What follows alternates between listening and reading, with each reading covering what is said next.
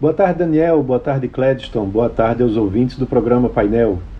O mercado financeiro que está sofrendo fortes variações por conta dessa crise dos bancos americanos e europeus. E isso está acontecendo muito por conta da elevação da taxa de juros. Muitos bancos estão com dificuldade por conta dos juros mais elevados. É, e quando você vai olhar, bancos tradicionais como o Credit Suisse, por exemplo, precisou agora de um apoio importante do Banco Central da, Su da Suíça.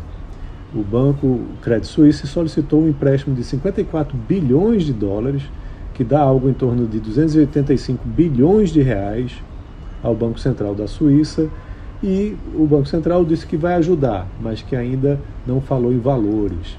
Ao mesmo tempo, o Banco Central Europeu da zona do euro elevou as taxas de juros novamente, né, justamente com o intuito de combater a inflação. Lá nos Estados Unidos, o First Republic Bank é outro banco que precisa ser resgatado.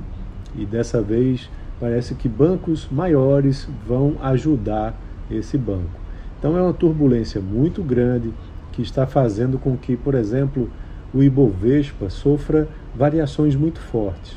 É, ele chegou novamente próximo dos 100 mil pontos e com a notícia do Fed, que é o Banco Central americano, de que a economia está sob controle e que pode ajudar os bancos, passou a subir, né, chegando próximo dos 104 mil pontos. Ao mesmo tempo, na direção oposta, o dólar chegou a se valorizar, passando dos R$ 5,30, mas depois retornou né, para os R$ 5,20.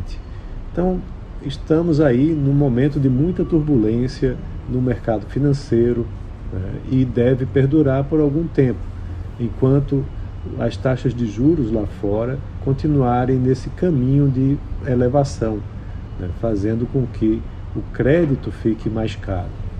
Então é isso. Um abraço a todos e até a próxima.